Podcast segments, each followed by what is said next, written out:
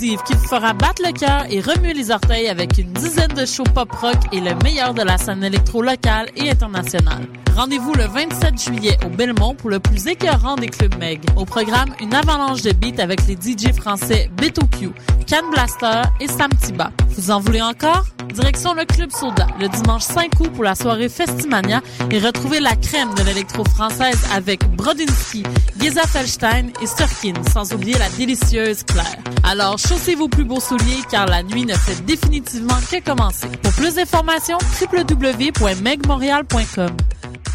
Cet été, il y a une nouvelle star à Oshiaga. Mais elle n'est pas née dans un sous-sol ni dans un combat de DJ. Elle a fait ses débuts dans un garage et a conquis des millions de fans autour du monde depuis. Et même si elle fait courir les foules, elle a jamais tourné le dos à la rue. C'est la nouvelle Spark de Chevrolet. Venez la voir performer au pique-nique électronique Oshiaga le samedi 28 juillet à 20h30. Rendez-vous à sparkentrenscène.com pour les détails. Chevrolet, à Oshiaga est fier de l'être. Tu veux organiser un show, une soirée DJ ou même une soirée d'humour? La Coop Catacombe, c'est la place idéale pour étonner ton événement. Les Catacombes vous offrent une salle de spectacle de 325 places équipée d'un tout nouveau système de son qui garoche. Nous avons aussi une superbe terrasse de 77 places pour y tenir vos 5 à 7. La coopérative de travail Les Catacombes est située au 1635 Boulevard Saint-Laurent à deux pas de Lucam. Pour plus d'informations, visitez la page Facebook Coop Catacombe.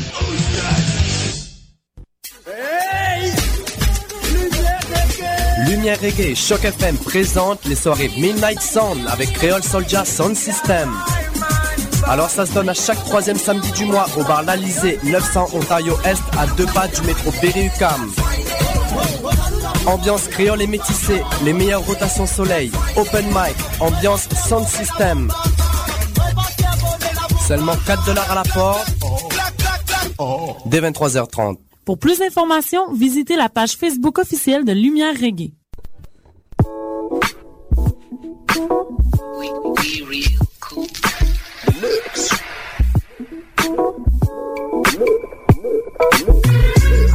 Vous écoutez Choc FM, l'alternative urbaine.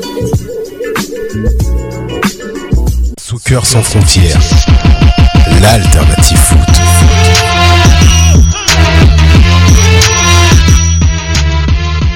Bienvenue à Soccer sans frontières, votre rendez-vous footballistique socceristique sur les ondes de Choc FM, la radio de Lucam.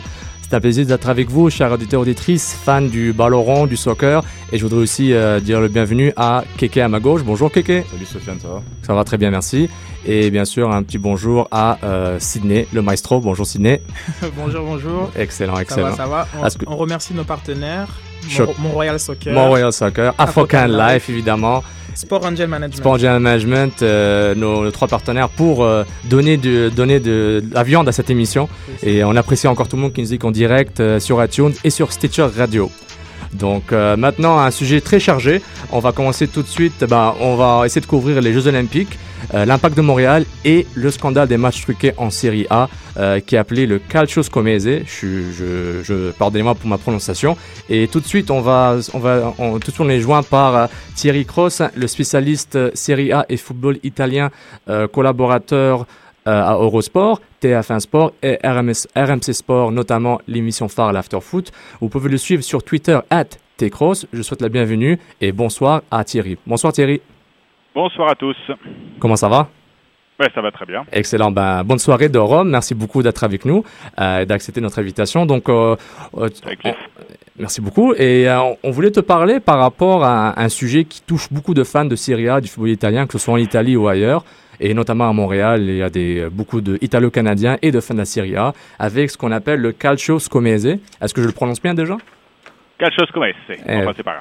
Ah, scusi, scusi. Donc, euh, je veux savoir si tu pouvais nous donner un, un sorte de, euh, comme on dit en anglais, un overview de ce que c'est le Calcio Scomese. On sait que c'est un scandale de match truqué, mais tu peux donner un petit résumé rapide pour les fans du euh, nord-américain qui sauraient pas c'est quoi. Eh ben écoutez, c'est un, c'est un, une affaire qui est partie d'une enquête de différents parquets italiens, le parquet de Crémone dans le nord euh, du, euh, de l'Italie et le parquet de Bari euh, dans les Pouilles. Euh, S'ajoute maintenant le parquet de Gênes et le parquet de Naples qui va, qui est en train de créer une nouvelle phase, un nouveau volet à ces enquêtes. Tout simplement, ils ont découvert que euh, un certain nombre de matchs de professionnels en Italie, des matchs de Serie A, de Serie B, de Lega Pro, avaient été euh, truqués sous l'emprise de, de, de personnes de la criminalité organisée, en particulier de l'Est européen, qui avaient contacté des joueurs de Serie A, de Serie B ou de Lega Pro, et donc en échange bien évidemment de, euh, de compensation financière, euh, avaient, con, avaient, avaient permis de, de truquer certains matchs de, euh, de championnat italien. Et donc le parquet italien, les parquets italiens ont fait ces enquêtes. Ils ont transmis les éléments qu'ils avaient à leur disposition à la justice sportive, en particulier au procureur fédéral italien qui s'appelle Palazzi. Et donc, parallèlement à une enquête il y a une enquête sportive qui est en cours avec des procès sportifs qui sont en cours. Donc on parle de 13 clubs et 44 licenciés, coachs et euh, entraîneurs et joueurs qui ont été euh, euh, déférés justement dernièrement en jeudi en commission de discipline par le procureur dont vous parlez, Monsieur, Pa- Monsieur Paladi, qui a été connu pour, euh, les, le, le- pour gérer l'enquête sur les matchs sur le- la Serie A en 2006, qui avait rétrogradé la Juve puis euh, euh, enlevé des points à l'AC Milan. Donc c'est, on peut dire que c'est quelque chose de récurrent malheureusement. Mais est-ce que tu Alors, penses... même, si c'est- même si c'est quelque chose de très différent du, euh, du scandale de Calciopoli en, en 2006. Calciopoli, Mais, oui. Le, le- principe, le principe des, des, des problèmes et des scandales en Italie est malheureusement récurrent. Vous parliez des 13 clubs et des euh, 45 euh, Licenciés, licenciés. plus ou moins, Euh, c'est c'est le deuxième volet. Il y a déjà eu un procès. Il y a déjà eu un procès qui a impliqué euh, encore plus de, de clubs et de, et de, de licenciés, qui a donc euh, qui a déjà été terminé. Et il y en aura au moins un troisième procès avec d'autres clubs et d'autres licenciés, en particulier des clubs comme la Lazio et le Genoa, qui devraient être, qui devraient certainement être impliqués. Donc c'est quelque chose qui qui, qui, qui est en cours et qui est vraiment très très important. Mais justement, on De parle manière de... historique, on peut aussi rappeler qu'en 82, euh, Totorino, là, avec, euh, qui avait notamment euh, découlé sur la suspension de Paolo Rossi, le Ballon d'Or euh, 82, l'Italie avait déjà été éclaboussée par un scandale. Tout à fait. Et là, c'était par contre effectivement à peu près la même chose, c'est-à-dire c'était euh, des matchs truqués Oui. euh, pour une finalité de Paris euh, de Paris. Et là, on parle de Leonardo Bonucci, euh, défenseur central euh, international italien, l'entraîneur de la Juve, Antonio Conte, qui euh, est accusé pour ce, pour, en, quand il était entraîneur-chef de la de Sienne. Euh, On parle de Simone Pepe, euh, Marco Di Vaio qui, qui donne, qui touche un peu l'équipe locale, l'Impact de Montréal en MLS. Donc c'est pourquoi on voudrait en parler. De- quand je vous pose la question après, mais sans faire d'explication légale, parce qu'on n'est pas, on n'est pas des avocats, puis on veut pas, on veut pas se faire se prendre à procès. Est-ce qu'on peut estimer les, les répercussions de cette enquête sur la Serie A et un football italien en pente ascendante. Parce que l'équipe nationale est mieux, la Serie A est sortie de cette torpeur, euh, euh, de, ce, faux cliché d'être euh, une, ligue, ennuyante. Est-ce que ça va casser ce momentum ou c'est juste euh, ou ça va continuer comme d'habitude? Bah, effecti- euh, euh, vous avez raison de le préciser. euh, la Serie A, le football en Italie et la Serie A en particulier euh, est dans une dynamique depuis quelques saisons euh, très positive. On revoit euh, depuis deux trois ans en Italie des très beaux matchs. Les stades se remplissent de nouveau. Euh, vous l'avez dit, l'équipe d'Italie euh, marche bien. Elle vient d'atteindre la finale euh, du championnat d'Europe des Nations. Donc c'est vrai qu'il y a une dynamique très positive en Italie depuis euh, deux trois saisons. Et euh, cette dynamique est bien évidemment mise à mal euh, par euh, des scandales tels que comme c'est. Ça ne sera pas de nature à euh, refaire plonger le football italien dans une crise profonde, mais c'est vrai que c'est dommage que euh, ce genre de scandale réapparaisse régulièrement et, perturbe euh, ce qui est un- une dynamique euh, très très très positive. Euh, maintenant, euh, ça c'est l'aspect général sur le sur le football italien en, ici en Italie. Euh, le gros problème peut-être derrière tout ça, c'est que la crédibilité du football italien, la crédibilité du calcio est mise à mal avec toutes les conséquences que ça peut avoir en termes de vente de droits télé par exemple à l'étranger, en termes d'intérêt en termes d'intérêt de certains joueurs de venir euh, des grosses stars de venir dans le championnat italien. Voilà, c'est surtout à ce niveau-là que ça peut avoir des, des, des conséquences. C'est vraiment dommage et je suis pas mal sûr que, que les gens voudraient oublier ce, ce chapitre et passer à autre chose. Justement, quelqu'un a une question pour toi Oui, euh, moi ma question serait euh, plus spécifique. Quelles peuvent être en fait les conséquences, les conséquences en fait euh, de ces équipes juste à quelques mois de- du début du championnat? Est-ce qu'on pourra avoir des suspensions rapides ou est-ce que ça va prendre plus de temps et attendre d'ici l'été prochain? Parce que évidemment, si les- le championnat commence, je vois pas comment il, il pourrait être sanctionné. Euh, non, alors bon, euh, dé- dé- déjà, déjà, ce qui est important, c'est qu'il y a un nouveau règlement en Italie qui est très important et qui, à mon avis, est très positif, c'est que les sanctions euh, les sanctions doivent être ce qu'on appelle affligeantes, à savoir que la, si un club a une sanction en termes de points, par exemple, cette sanction doit avoir une conséquence négative pour le club. Je vous donne un exemple, un exemple tout, tout simple. Si, euh, par exemple, euh, un club euh, X se prend euh, 10 points de pénalité, mais que ces 10 points de pénalité ne lui fait pas changer sa situation finale dans un championnat. Par exemple, ça ne ça la fait pas euh, passer d'une d'une position de qualifié en coupe de, dans une compétition européenne à non plus qualifié en compétition européenne, ou ça ne la, fait pas passer d'une situation de, de sauver en Série A à rétrograder en Série B. Donc si euh, si la si la, le- la, la sanction est affligeante, alors elle est appliquée dans le championnat qui vient de se terminer. Si la sanction n'est pas affligeante, si elle n'a pas de conséquences, alors elle est appliquée dans le prochain championnat, à savoir que les clubs partiront avec des points de pénalité dans le prochain championnat. Donc ça, c'est quelque chose déjà de très important. Ensuite, euh, en termes de délai, bah, ça va aller très rapidement parce que là, on parle donc de ce deuxième volet euh, de ce deuxième volet de quatre choses comme essai. Euh, les, euh, les les déferments ont été prononcés, vous l'avez dit jeudi. Le procès va commencer la semaine prochaine. Sur, ça va se dérouler sur quatre jours. On attend la première, les sanctions en première instance entre le 10 et le 11 août. Ensuite, il y aura effectivement l'appel et un troisième, euh, une, une troisième instance pour faire un, un- un procès qui sera définitif. Donc, bien évidemment, on devra avoir les résultats définitifs de ce procès avant le 26 août, euh, date du début du, euh, du, du- du championnat de Serie A. Ok, donc ça va en fait un peu être comme en 2006 euh, où le Milan AC avait pris 8 points euh, de retard et c'est même mal, mais a réussi quand même à gagner la Champions League euh, juste après avec euh, Allez, l'équipe de Kaka. Le système affligeant n'existait pas. hein. Ça a été appliqué de. Hein. Donc, Mais- c'est- c'est vraiment. Enfin, bah, c'est très intéressant. Et puis, bah, justement, quand on parle de, de, sanctions euh, affligeantes, euh, justement, euh, il y a un engouement à Montréal par rapport, euh, par rapport au nom de Marco Di Vaio qui est sorti dans le communiqué de presse de la FIGC, la Fédération Italienne de Football, dans lequel il, est supposément accusé de ne pas, de ne pas avoir euh, dénoncé euh, les paris truqués, même si, même si lui-même n'y participait pas. Il le savait. Donc euh, j'avais fait une traduction un peu, euh, un peu rapide sur Google pour voir que- ce que disaient les textes exactement. Et puis il a un certain engouement euh, plus ou moins négatif à Montréal pour dire est-ce qu'on va perdre notre joueur Est-ce que c'est un investissement de plusieurs millions de dollars pour le club Euh, Le club en ce moment, l'impact de Montréal n'a fait aucun commentaire sur ça, évidemment, euh, parce que les procédures sont encore en cours. Est-ce que est-ce qu'on on parlerait d'une sanction en Serie A potentielle pour Marco Di Vaio Je n'en pas de spéculation. Je parle juste, assumons qu'il y aurait une sanction. Est-ce qu'il serait aussi sanctionné en MLS ou dans notre ligue Parce que c'est quand même des ligues FIFA quand même. Alors, la, la situation est très très claire à ce niveau-là. Euh, effectivement, Marco Di Vaio, euh, Di Vaio est fait partie de la, joueur, des, de la liste des joueurs qui ont été déférés devant la justice sportive. Il, don- il, il va donc être euh, au, sur le banc, entre guillemets, des accusés euh, dans ce procès sportif qui aura lieu la semaine prochaine. Il est accusé euh, de euh, non-dénonciation euh, de tentative de trucage d'un match.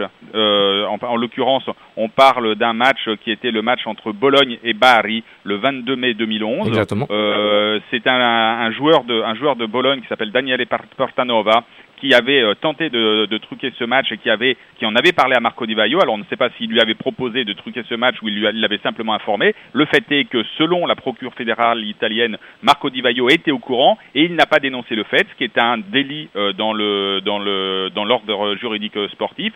Et donc pour cette raison, Marco Di Vaio sera sur le banc des accusés la semaine prochaine dans ce procès sportif. C'est d'ailleurs le, point de- le même délit que pour Antonio Conte. Pour- C'est c'est la même chose Oui, qu'on lui reproche. et- Oui, alors parce qu'il y a deux, il y a deux niveaux, il y a deux niveaux de, il y a deux niveaux de.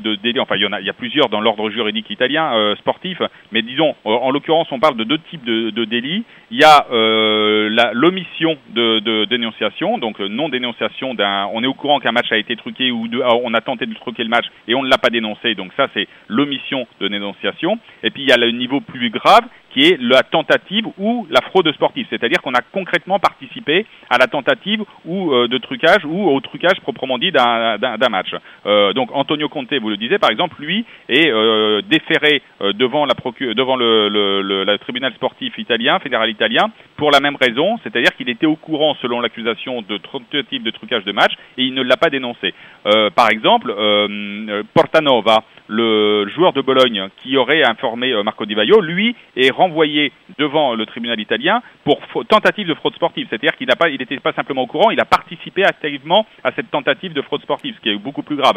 Euh, Leonardo Bonucci, qui est euh, le, le- le défenseur central euh, de, De la. Juventus, d'Italie, lui aussi est renvoyé devant le tribunal sportif pour tentative euh, de fraude sportive. Donc c'est beaucoup plus grave en termes de sanctions euh, potentielles. Alors en termes de sanctions potentielles, en ce qui concerne ce qui vous intéresse, Marco Di Vaio, c'est très simple.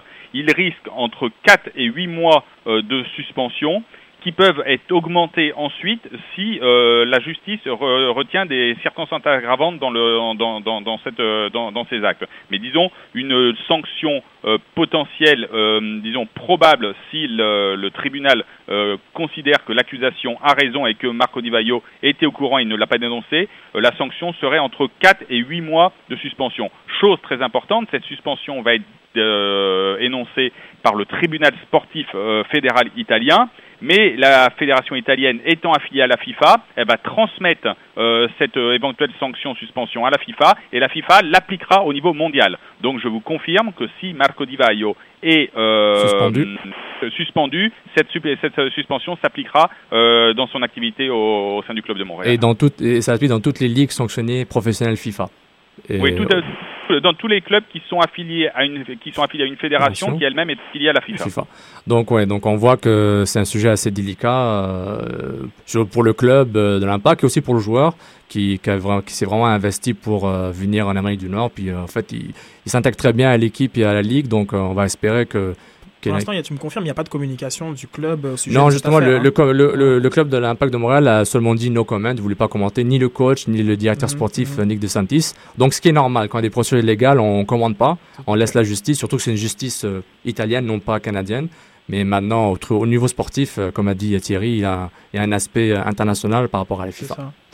Alors, euh, oui, Marco. Di Vaio, moi pour compléter, Marco Di Vaio est déféré devant la justice sportive. À notre connaissance, il n'a pas de problème avec la justice civile, la justice ordinaire italienne. Exactement. On ne parle que, on ne parle que de justice sportive pour l'instant. Voilà, tribunal sportif, c'est c'est important de, de spécifier. Merci beaucoup Thierry pour cette... complètement différent. ouais. Oui, c'est deux mondes différents, puis ça pourrait, euh, euh, ça, ça- ça pourrait avoir des répercussions ou pas, mais on va laisser la Dans justice une faire autre euh, affaire, on le voit par le cas de John Terry, par exemple, où euh, à justice euh, dite civile, bah, il, il a été non accusé de racisme, en tout cas pas assez de preuves pour, pour, pour pouvoir accuser de, de racisme, et alors que la, la, Fédé va le poursuivre dans le cadre sportif, puisque eux, selon eux, ils ont, pu- ils ont suffisamment d'éléments pour, euh, pour, pour, prouver l'insulte auprès de Antoine Ferdinand. Donc, Donc euh, on parle, on parle de cadres différents, exactement. Très bon point, Sydney. Donc, euh, et puis, euh, ben, Thierry, je te remercie beaucoup pour, euh, pour ces détails. Mais en fait, juste une dernière question, euh, bah, peut-être peut-être deux. Moi, j'aurais une petite question pour vous. Est-ce que vous suivez euh, la MLS euh, au niveau euh, européen et qu'est-ce que vous en pensez en fait au niveau du championnat de la MLS, bah, de l'impact surtout qu'il y a beaucoup d'Italiens qui sont ici avec Nesta, Ferrari et puis Di Vaio. Qu'est-ce que vous en pensez? Ce que vous voyez de loin Qu'est-ce que vous voyez en fait euh, de, de comment s'appelle par rapport à ce point? Bah écoutez, moi je regarde un petit peu ça de loin, euh, mais c'est vrai que j'ai regardé quelques matchs de mon ami euh, Thierry Henry euh, du côté de New York, mais euh, mais autrement non, c'est vrai que je vais être très honnête, on ne le suit pas trop. Par contre ici en Italie, c'est vrai qu'avec l'arrivée des Italiens, en particulier vous l'avez dit Nesta et, euh, et Marco Di Vaio du côté de Montréal, on risque d'en parler un petit peu plus euh, lors de la saison euh, qui va qui, est- qui qui est en cours ou qui va commencer. Donc, Donc, euh, donc disons que bon.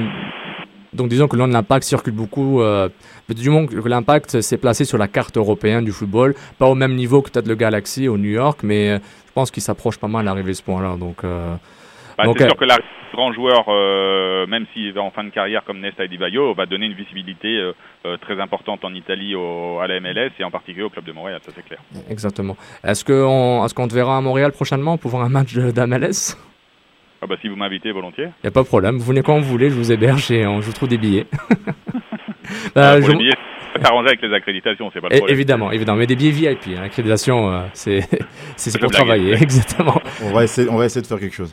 Ben, parfait, ben, je remercie, je remercie beaucoup Thierry pour ta, pour ta collaboration, c'était excellent. Puis euh, je te souhaite une excellente saison Serie A. Euh, et, euh, Et tu et reviens puis- quand tu veux. et tu viens quand tu veux. Et puis euh, on n'oublie pas, tu es le spécialiste, spécialiste du football italien de la Serie A Euro- sur Eurosport, TF1 Sport et notamment RMC Sport avec l'Afterfoot, l'émission phare de RMC. Et on peut te suivre sur Twitter, at tcross, c'est R-O-S. Ok, ça Merci. va bien. Bonne soirée à tous. Merci, ciao. Ben, on remercie beaucoup encore une fois Thierry Cross euh, d'être euh, de, de joint à nous, à cette, euh, qui nous a donné des informations intéressantes euh, sur les procédures juridiques par rapport à, au Calcio Scomese. Encore une fois, euh, probablement je le prononce très mal, mais j'essaie de, de mon mieux.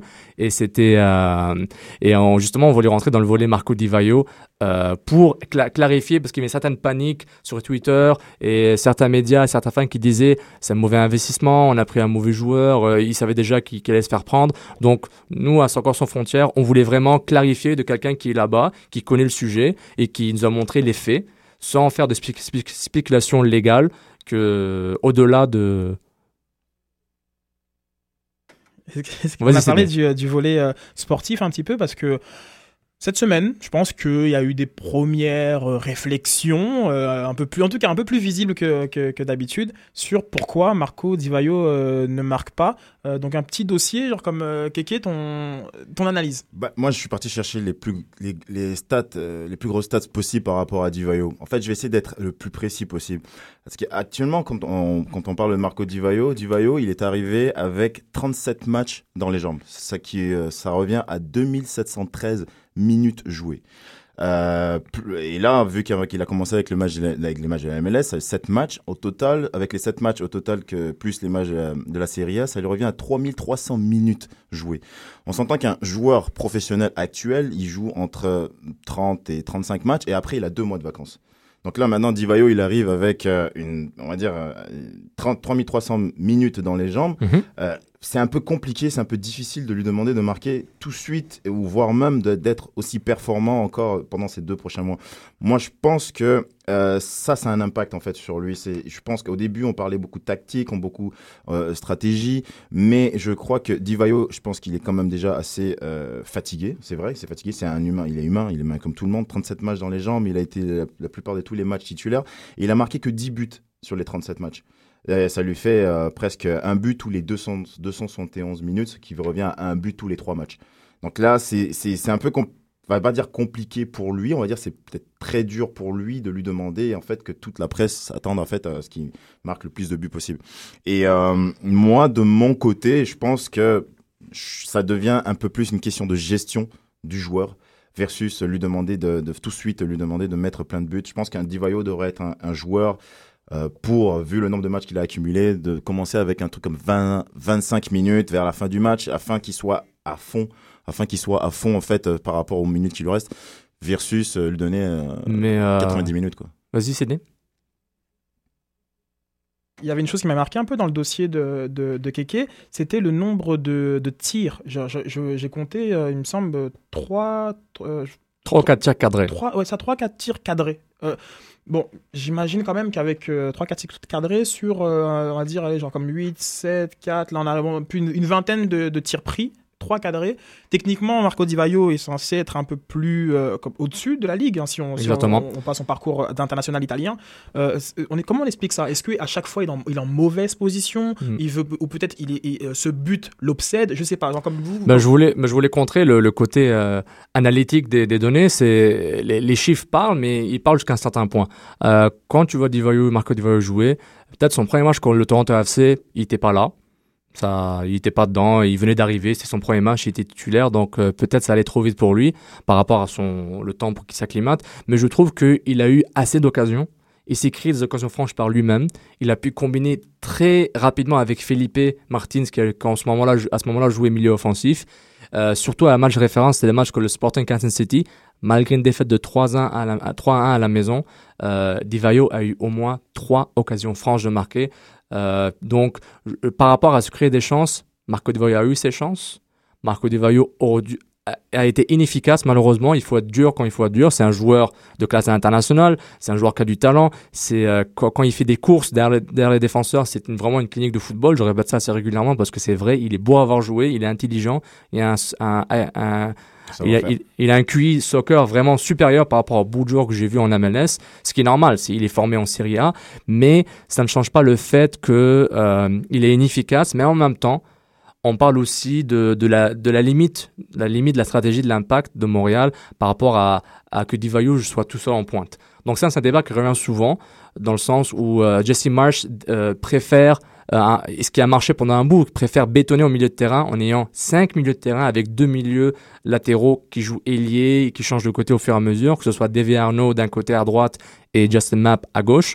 Donc, et ça oblige à Divayo de décrocher un peu, d'être moins en pointe. Et on a vu au match amical contre l'Olympique lyonnais un 4-4-2 avec Andrew Wanger, le, jeune euh, repêché euh, en 2012 de Duke University, originaire de la Pennsylvanie, qui a été associé à Marco Di Vaio. On a vu Marco Di Vaio qui, qui était un peu plus libre. Wanger jouait un peu le pivot, un pivot offensif, mais assez technique. C'est un jeune qui court, qui est physique, mais il est plus technique qu'on pense. Il a marqué un but excellent, un excellent but contre, contre Hugo Loris euh, lors de ce match amical. Un match amical qui avait fini un partout au Stade Saputo. Donc, on revient souvent à ce qui, euh, on- le débat revient souvent à, ce que Di Vaio soit associé à un deuxième attaquant. Oui. Moi, je pense qu'il il devrait, je pense qu'il devrait être associé à un deuxième attaquant, un, un attaquant qui le mettrait euh, beaucoup, qui, qui s'occuperait un peu plus de l'aspect course, de l'aspect euh, euh, physique, euh, De attirer les défenseurs centraux vers lui. Et laisser. Mais regarde le banc. Mais regarde le banc. Il a qui sur le banc? Il y a Andrew Wanger qui est un jeune qui était blessé pendant un mois. Et c'est qui l'autre attaquant après? Corradi qui est blessé. Corradi et l'autre Eduardo Sombrango. Le, le vieux de 39 ans qui, est- qui est vraiment un joueur intelligent, mais tu peux pas le considérer comme option numéro 2 euh, euh, par rapport à quand tu regardes ton banc, tu vois, Sombrango te dit que tes options sont assez limitées. Donc, À ce moment-ci, vous proposiez euh, quoi qu'on changerait le 4-2-3-1 pour une, forme- une formation en, en quoi? Moi, ça m'étonnerait fort que Jesse ça, moi, hein, moi, moi, je moi, j'ai- rien à proposer. Mhm. Malheureusement, Ciné, genre, par rapport à la opposition, le 4-2-3-1 a montré sa force. Mhm. Et aussi ses faible- faiblesses aussi, Ouais, mais a montré sa force par rapport à que euh, Warner, Bernier et Philippe combinent bien ensemble. Philippe est libéré d'être un milieu central défensif, relayeur, beaucoup plus offensif. Mais ça demande aussi beaucoup d'efforts des milieux latéraux, Justin Mapp et David Arnaud. Et ça demande une connexion parfaite entre Philippe, Divayo, Mapp et Arnaud. Et on, on voit une frus- frustration euh, récurrente entre Justin Mapp et Divayo, que Divayo fait des courses, fait des belles courses, mais Justin Mapp ne lâche pas le ballon assez souvent. Donc vous voyez c'est qui Justin Mapp, le gaucher, donc euh, qui est assez technique, mais ne lâche pas le ballon assez rapidement. Moi, je pense que, euh, je vous rappelais qu'on avait parlé de l'arrivée de Divayo, j'avais plutôt pensé, est-ce qu'on va jouer pour Divayo ou est-ce que, on- ou euh, est-ce que Divayo va faire ce qu'il a envie de faire? Je pense qu'ils essayent de jouer pour Divayo, mais euh, je pense pas, je pense pas que, que ça soit la meilleure manière d'utiliser Divayo au moment où on se parle. Parce que trois minutes, je reviens sur les, les minutes. Oui. Franchement, je reviens sur les minutes. Euh, c'est vraiment le, le- les minutes d'un joueur de, de, de, de professionnel européen qui vient de finir une Coupe du Monde et on s'entend que Divayo va jouer jusqu'en octobre. Donc il aura au- encore euh, une- quoi, on va dire euh, quoi huit matchs qu'il lui dans les jambes.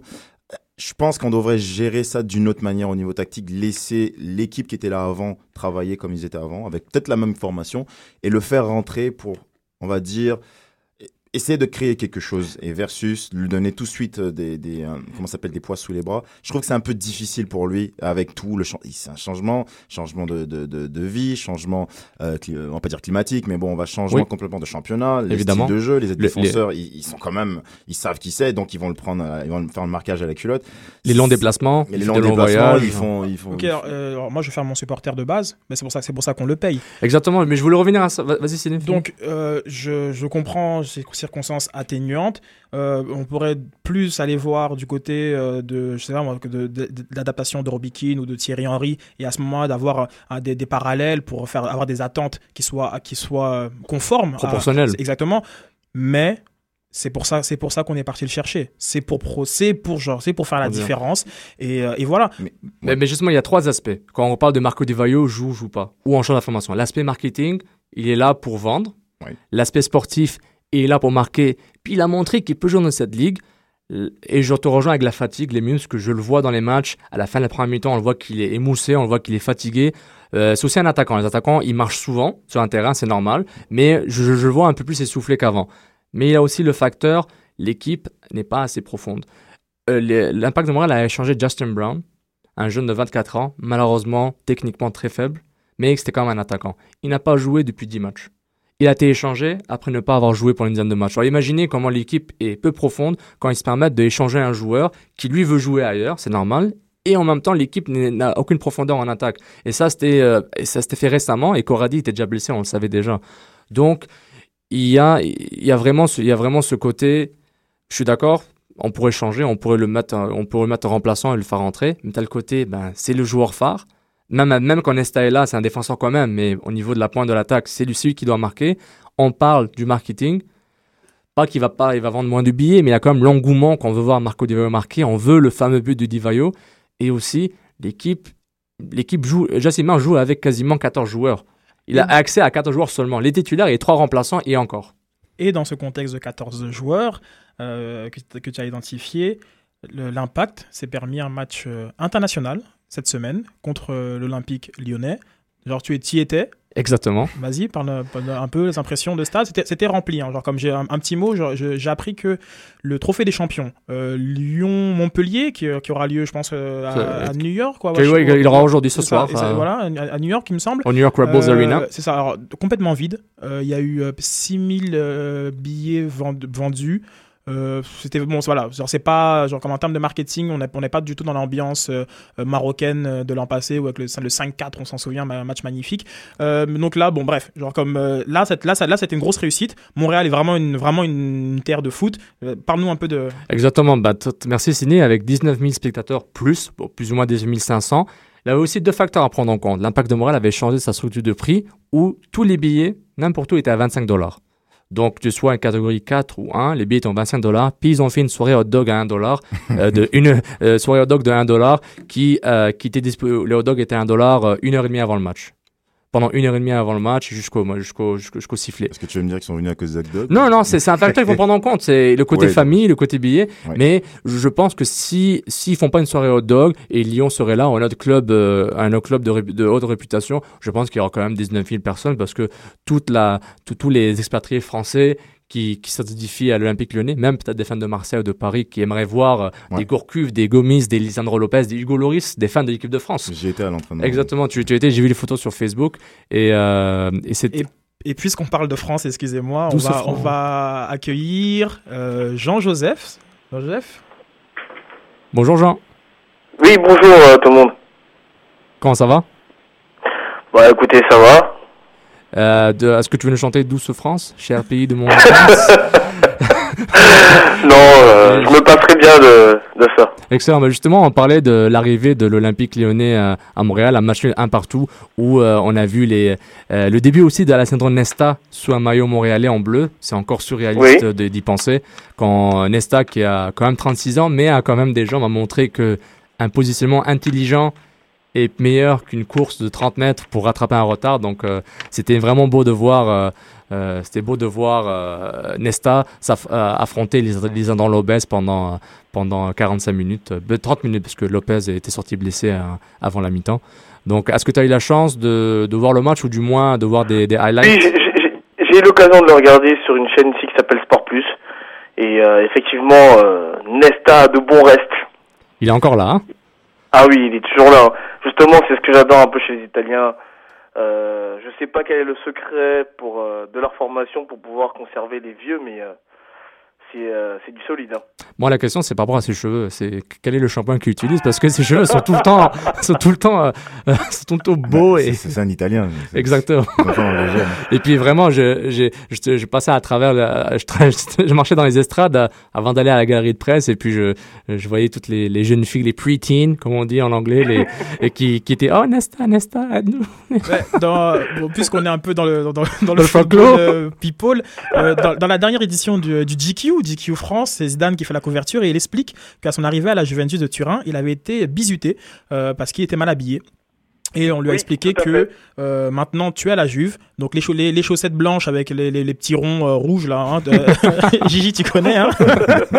Donc tout ça on oublie. Et maintenant tu viens saper, ok Exactement. Et puis, et, et en plus, euh, ce comportement euh, habit fashion se reflète sur le- la personnalité du joueur, comment il se comporte sur un terrain, aux entraînements, à l'extérieur. Donc, justement, Johan Gourcuff avait dit euh, qu'il avait adoré son expérience à l'AC Milan euh, en étant euh, en côtoyant Alessandro Nesta, qui donnait des bons conseils, qui l'encadrait. Donc, on voit que ce que Nesta offrait à Milan va aussi offrir à, va aussi offrir à l'Impact de Montréal, spécialement le jeune euh, défenseur Carl Wimet de l'académie, qui a pu jouer au moins 50 minutes à ses côtés une première mi-temps euh, en tant que latéral droit et une euh, et 20 minutes et une quinzaine de minutes en tant que euh, défenseur central aux côtés du grand Nesta. Donc c'est le meilleur stage payé pour un jeune joueur pour apprendre euh, le football, pour apprendre le métier. Puis justement, Keke, tu voulais nous parler un peu de, de cette dynamique Nesta, comment il pourrait apporter un plus à l'équipe? Moi, je pense que Nesta, euh, c'est un peu plus différent par rapport évidemment à, Marco, euh, surtout au niveau de sa position stratégique.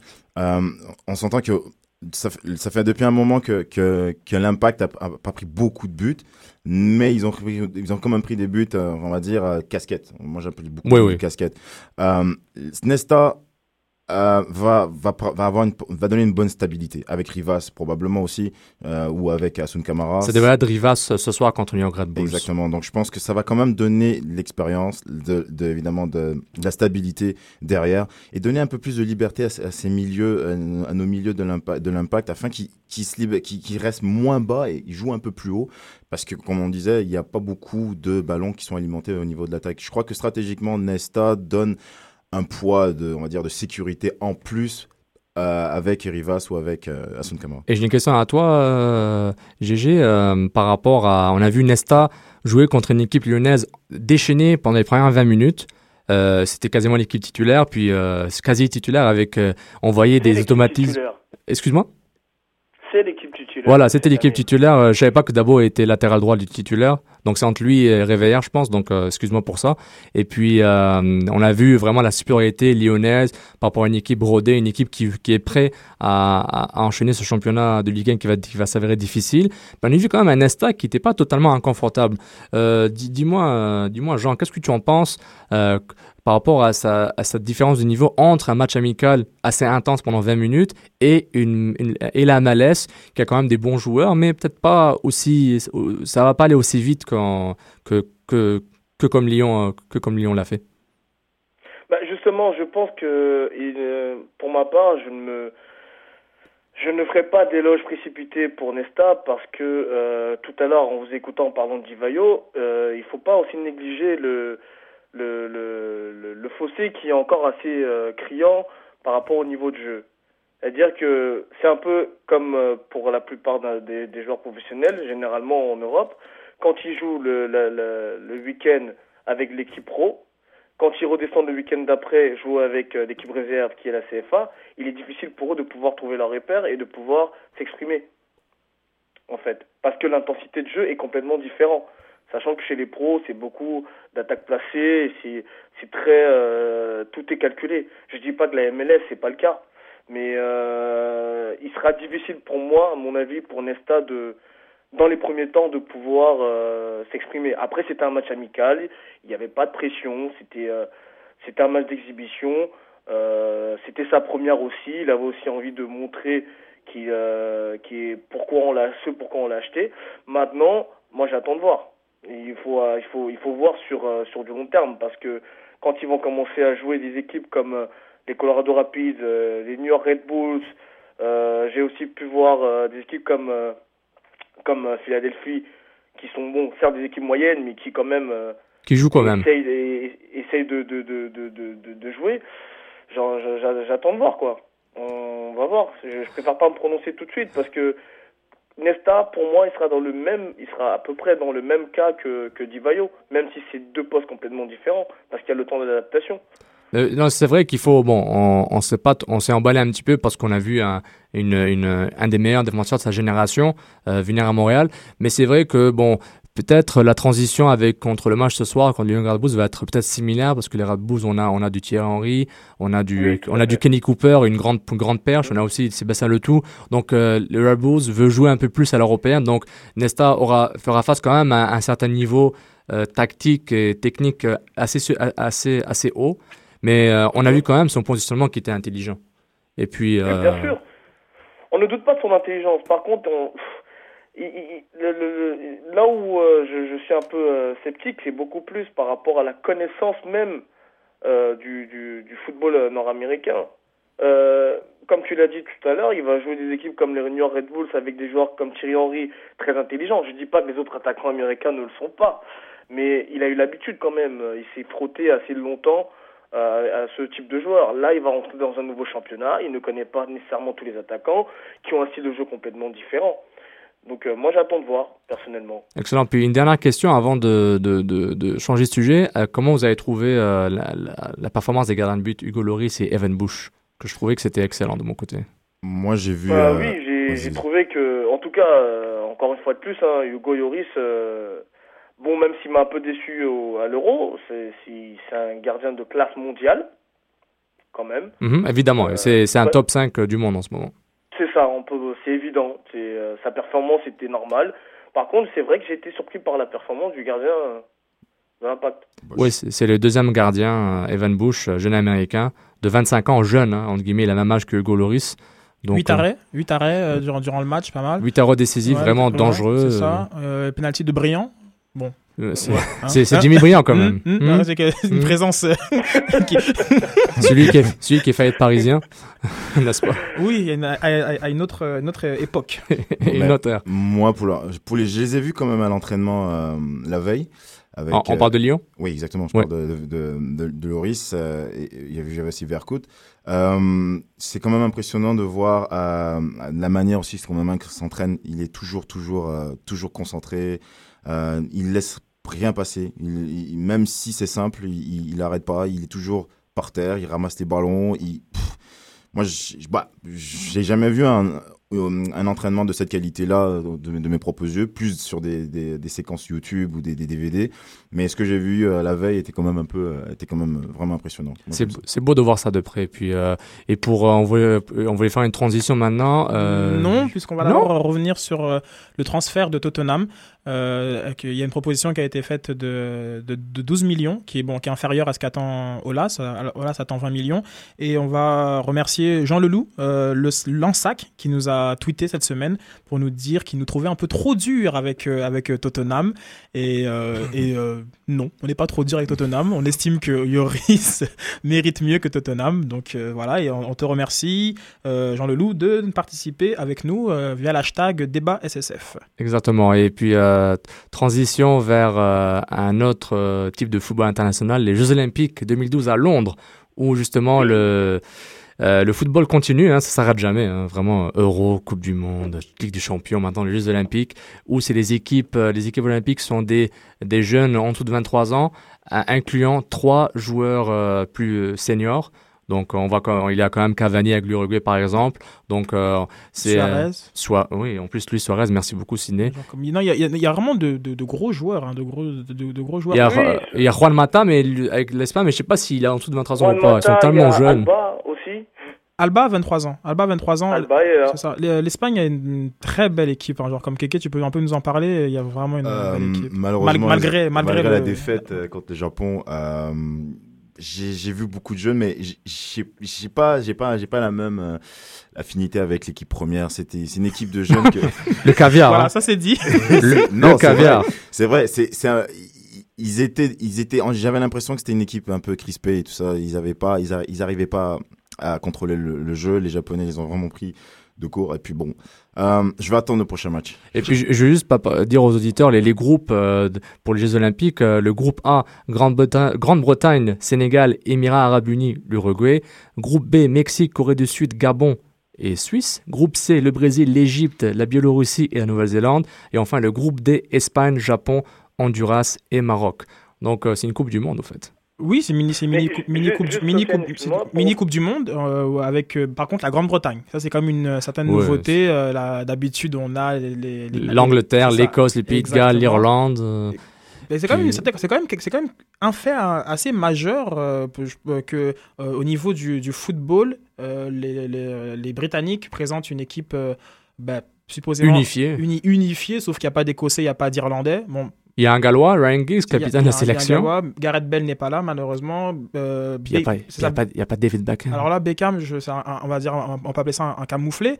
Le- je pense que c'était, non, mais c'était quand même l'ambassadeur des, des, des- des JO de, de Londres. En tout cas, c'était, et de la Coupe du et de la Monde. Coupe du Monde, ça, c'était comme l'ar- l'arme de, sé- de séduction massive euh, qui en 2005 avait fait basculer euh, avec, les, avec les lobbies les, les, les jeux vers Londres plutôt que Paris. Paris, Donc je- je- bon, je prouve que voilà, il, il, montre qu'il est capable de suivre un groupe, d'apporter en, tant- en tant que d'un certain leadership. Donc je, je suis surpris en tout cas qu'il n'a qu'il a pas été qu'il pas été sélectionné, mais euh, euh, la Grande-Bretagne, c'est quand même c'est quand même Ouais. une nouvelle. Great Euh, Britain, Great Britain comme on dit. Puis euh, justement, euh, Jean, si tu voulais parler un peu de de ce que tu as pensé du niveau en ce moment de, du tournoi olympique. Il a eu plusieurs matchs, peut-être il a au moins euh, deux cas- huit matchs déjà, déjà joués. Donc, euh, tu peux- Je les ai trouvés très moyens. Euh, sauf le match, le, bizarrement, le match le plus plaisant que j'ai vu, c'était Suisse-Gabon. intéressant. Euh, est-ce C'est le que match tu- le plus intéressant. est-ce qu'il est, est-ce que c'est un En match termes d'intensité, au niveau tactique, Oui. euh, au niveau du spectacle, les équipes, les deux équipes prenaient des risques, ils jouaient sans complexe. C'était beau à avoir joué. Ça, c'est intéressant de voir peut-être des jeunes avec, euh, associés à quelques plus vieux de, de se donner. Je me demande si c'était des instructions d'entraîneur ou juste l'engouement de la jeunesse qui s'est dit, bah, on va se donner, on est. Mais c'est aussi une, une, une, une tribune pour se faire voir, hein, les Jeux Olympiques. Et je pense que du- dans, le, dans le cas du Brésil, on avait un peu peur, justement, que des, euh, que des Oscar, des Gonzo, des Neymar euh, ne, ne pensent qu'à leur futur transfert. Bon, bien qu'Oscar a, a été signé à, à, à Chelsea, mais ne pensent justement qu'à leur futur transfert et tactiquement soit un peu moins disciplinés que, genre, comme, que l'aurait souhaité le, le, le coach. C'est une, une vitrine, hein, genre. Exactement, mais j'ai vu, euh, j'ai regardé contre l'Égypte, le Brésil contre l'Égypte, puis euh, j'ai zappé euh, deux minutes, c'était 3-0, donc j'ai arrêté de regarder le match. Donc euh, j'ai j'ai vu que le, le, le côté, euh, côté euh, tectonique de Neymar et, ses transferts, bah, disons que il a livré la marchandise assez rapidement hein, contre, contre l'Égypte.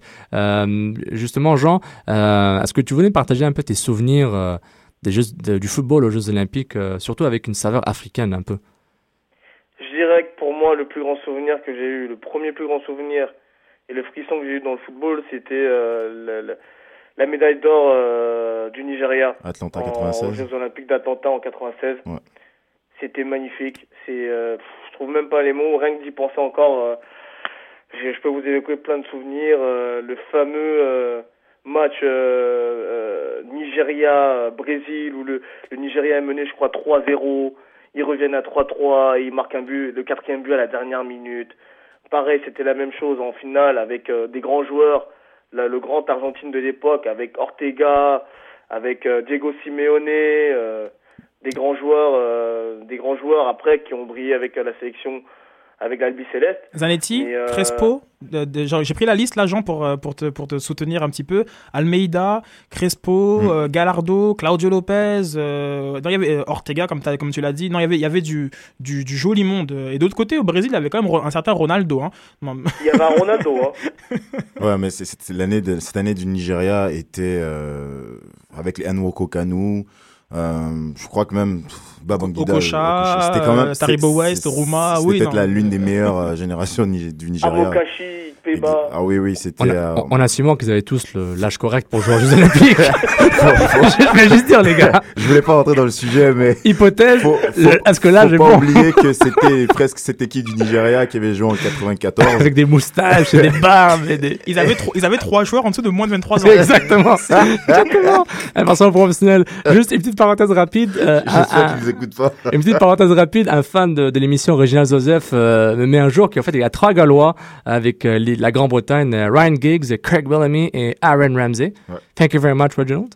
Euh, fan de euh, 50 sans frontières, qui nous met un jour qu'il n'y a pas seulement Giggs comme Gallois.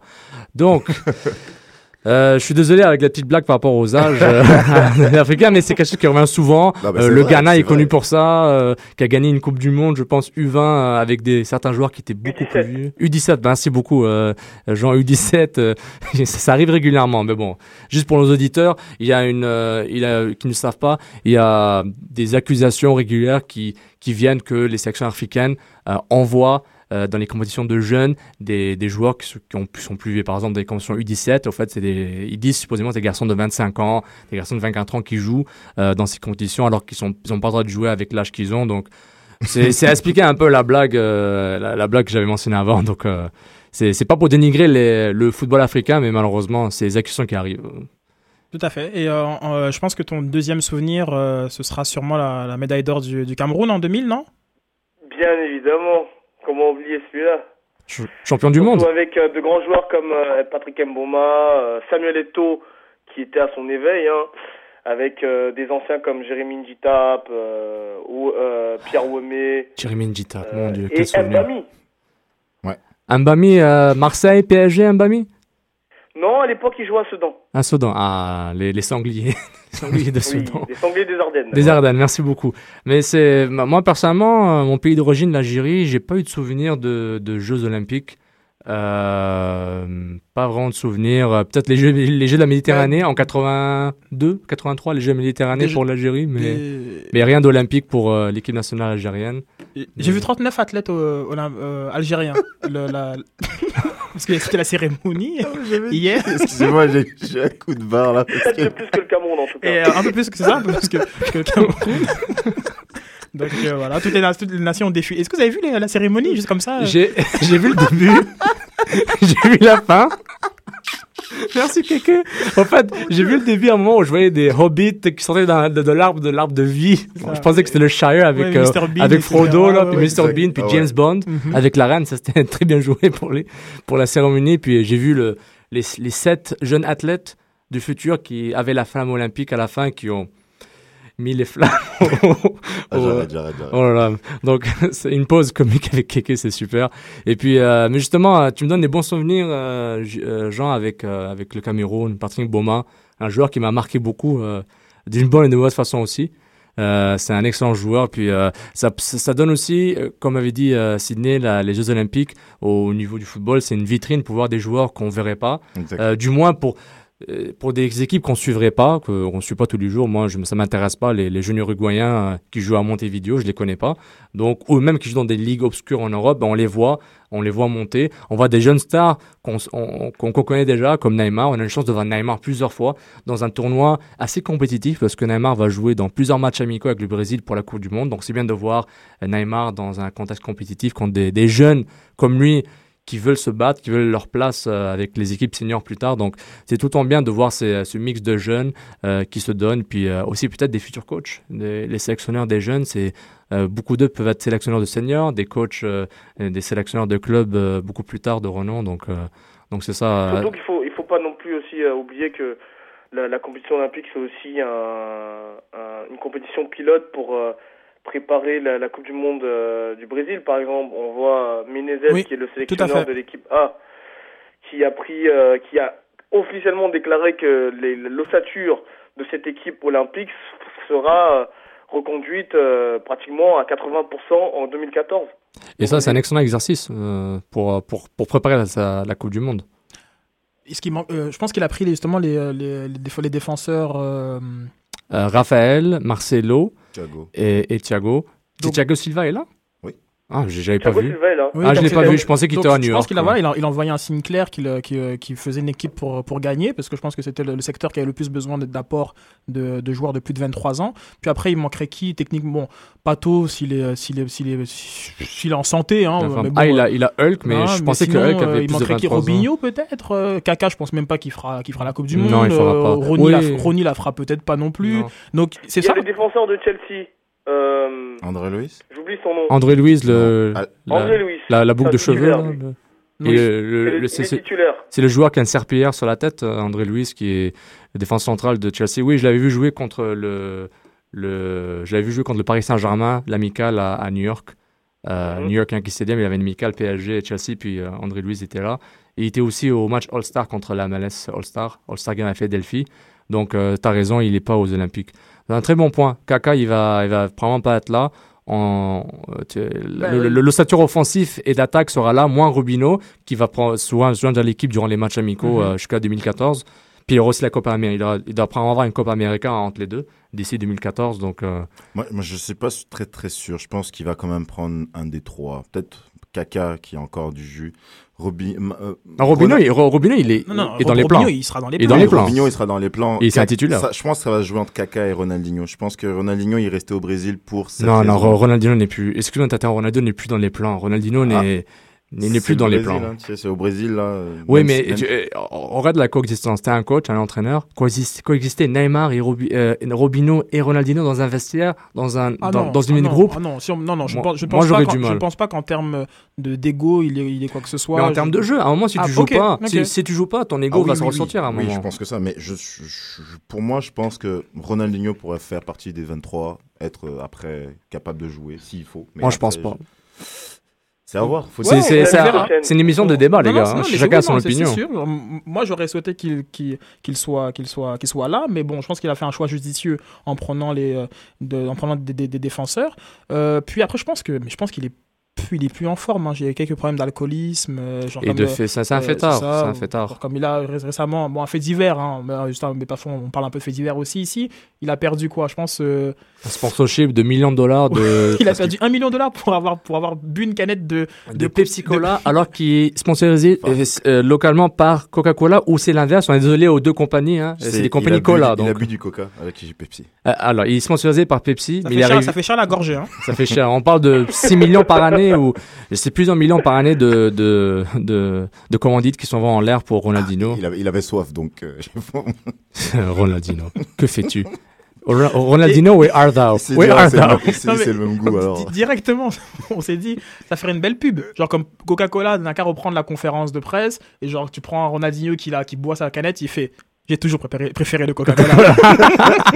et, et attends, je- j'espère qu'ils nous entendent, les gars là, mais je suis sûr qu'ils sont capables. Donc fais un, copyright dès tout de suite. Là, Et ils vont faire un- une image holographique là. Ils vont ramener, ils ont ramené Tupac et ils vont ramener Ronaldinho avec un- une canette de coke. Je m'étonnerais pas. là, Ouais. Donc euh, sinon, euh, en termes de, de résultats sur les JO, on peut, on peut y revenir un petit peu. T'avais, euh, t'avais, t'as, t'as la grille de résultats? Je pense que bon, Oui, sur les équipes africaines, euh, oui, uniquement. Euh, alors, vous avez le Maroc euh, qui a joué contre le Honduras, qui a eu, euh, il y a eu deux matchs, il y a eu deux, euh, deux, deux partout. Euh, ensuite, il y a eu le Sénégal qui a affronté euh, le pays hôte, alors qui est l'Angleterre. Ils ont fait, ils sont quittés sur un score de parité 1 partout. Ensuite, euh, vous avez eu le Gabon euh, contre la Suisse. C'est euh, c'est le, le même score, hein, un partout. C'était un match euh, très passionnant, euh, pour revenir dessus. Et vous avez l'Égypte qui a perdu contre le Brésil, 3-2. 3 buts à 2. Donc, je, donc j'aurais pas, dû- j'aurais, j'aurais pas dû m'arrêter à 3-0 alors. Donc je me suis trompé sur ce match-là. Non, non, mais Toi aussi, t'as fait ça? en fait, J'ai fait la même chose. nous ont fait peur. Hein. Non, non, mais alors, attends, mais parce que J'ai fait la même J'ai chose. fait la même chose que, que Sofiane. J'ai vu 3-0, j'ai fait, mais attends, mais qu'est-ce que c'est que ça? Et euh, voilà, on est, je suis passé à autre chose. Mais oui, après, j'étais assez surpris de voir euh, 3-2, mais bon, c'était- on va dire que ça relève plus de l'anecdote. Les filles, les filles, c'est pas qu'on vous, euh, qu'on ne vous euh, euh, aime pas. Mais c'est que les États-Unis vont gagner, donc ça sert à rien qu'on ça sert à rien qu'on qu'on parle de vous. Les États-Unis gagnent, gagnent toujours, euh, sauf une fois, je pense. ouais, je pense qu'ils ont, ils ont, ils ont- Contre le Japon. C'est ça. Japon qui est Ouh, les champion en titre. japonaises, elles sont encore là. Ah, joue bien les japonaises. Je les ai vues euh, contre. Euh, regardé le match des japonaises, elles sont encore là. Ouais, moi aussi, je pense que Ah. cette année, Japon, là. mm, mm, Elles sont très techniques. euh, vraiment, pas besoin d'être physique et gros pour, pour, pour gagner. hein. La France qui part avec euh, 2-0 au bout de 10 minutes et euh, qui, qui, qui finit avec quoi 4-2 5-2 4-2, 4-2 ou. Donc, c'est ça. ouais, 4-2. c'est- Donc, 4-2. non, non, les, les filles, on vous suit, mais bon, les États-Unis, les. États-Unis, hein, pff, C'est un peu comme le basket, la NBA. Un peu comme le basket voilà, aux voilà, Jeux Olympiques. On, voit la- on attend la finale, en fait. on entend la finale, puis on sait qu'elle est déjà remplie à moitié par les États-Unis. Ouais. Donc, euh, ben, sur ce, ben, on, te, on te remercie beaucoup, euh, C'est Jean-Joseph. moi qui vous pour- remercie. Merci beaucoup pour ta, ta, ton apparition olympique. Donc, euh, on on espère te voir une autre fois avec une nouvelle chronique et on te souhaite une bonne journée. Je reviendrai toujours avec la chronique olympique parce qu'il va y avoir des matchs assez alléchants pour euh, les jours qui arrivent. Excellent. Ben, merci, merci encore et euh, passe le bonjour à toute la France pour nous. Puis on remercie encore Jean-Joseph d'être euh, d'être avec nous. Et puis, euh, on va clôturer l'émission dans pas longtemps. Juste un petit recap, comme on dit. On, on a... Oui, c'est on vous invite, euh, si vous voulez encore plus de soccer, allez euh, voir euh, notre blog Mont-Royal Soccer. Et si vous voulez plus de Sans Frontières, allez voir notre blog Afrocan Knife. Et euh, on a fait une belle, une belle émission. On remercie encore euh, Thierry Cross Cross. d'être d'être venu euh, avec nous. pour nous euh, pour nous clarifier un peu sur les euh, sur les enquêtes sur les matchs truqués euh, on, on, euh, on a parlé un peu de Nesta un peu de Divayo le niveau sportif l'impact qui joue ce soir contre Lyon Grad Bulls qui se bat encore pour une, une place pour les playoffs et on remercie nos auditeurs pour nous écouter et on souhaite une bonne journée une bonne soirée où est-ce que vous êtes? Au revoir Au revoir.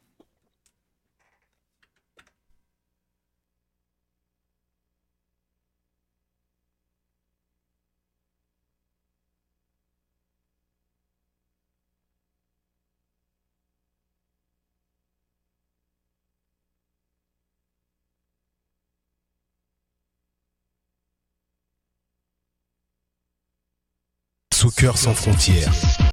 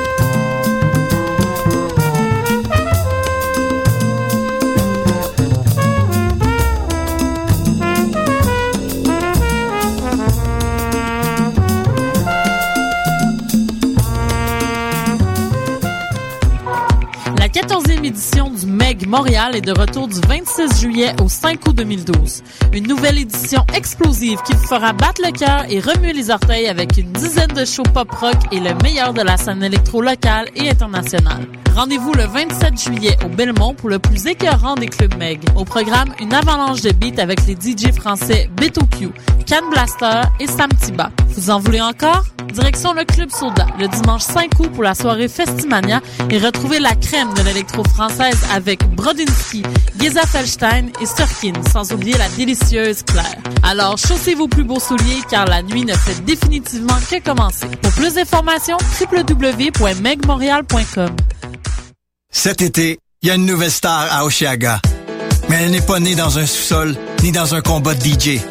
Elle a fait ses débuts dans un garage et a conquis des millions de fans autour du monde depuis. Et même si elle fait courir les foules, elle a jamais tourné le dos à la rue. C'est la nouvelle Spark de Chevrolet. Venez la voir